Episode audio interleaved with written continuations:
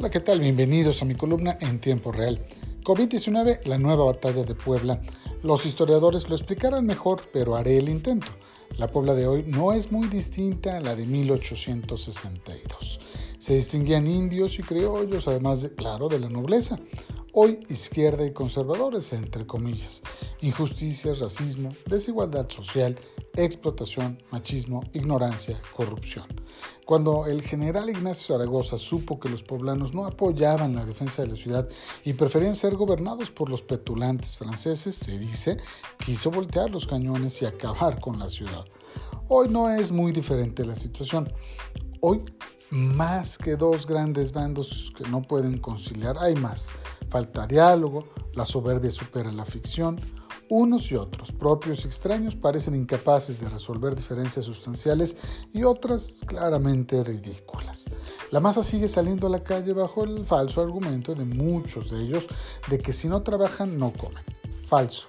Si algo tiene el comercio informal es dinero. Eso sí, dinero no fiscalizable ni por la autoridad municipal y mucho menos por la sendaria federal vimos dos actos para conmemorar el aniversario 158 de la batalla de Puebla.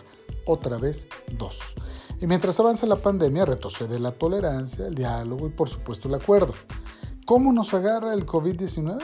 Así, igual que a los franceses, divididos, distraídos, descoordinados, poco solidarios, desinteresados en seguir al pie de la letra las recomendaciones sanitarias y desconfiados porque las cifras de López Gatel están a años luz de la realidad.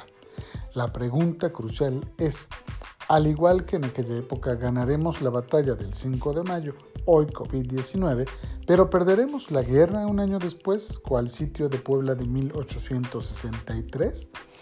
Desde los corrillos. Le cuento que si trae alguna controversia con cualquier institución pública, puede continuar su proceso ante el Tribunal de Justicia Administrativa a pesar del aislamiento.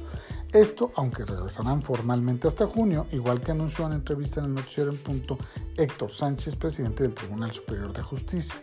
El Tribunal de Justicia Administrativa, que preside Lourdes Div y Álvarez, aprobó un catálogo de asuntos administrativos de naturaleza urgente que incluyen situaciones de emergencia que serán atendidos por los magistrados mediante guardias. Muchas gracias. Nos escuchamos mañana. Los espero desde casa en el noticiero en punto que se transmite por arroba 96.1 FM, 920 AM 90.7 de FM La Poderosa, además de arroba punto FM diagonal Puebla y ericbecerra.com de 7 a 9.30 de la mañana. Sígueme también en Twitter como Eric Becerra 1, Facebook como Eric Becerra MX y por supuesto escúcheme en tiempo real en Spotify como Eric Becerra. Muchas gracias. Hasta mañana.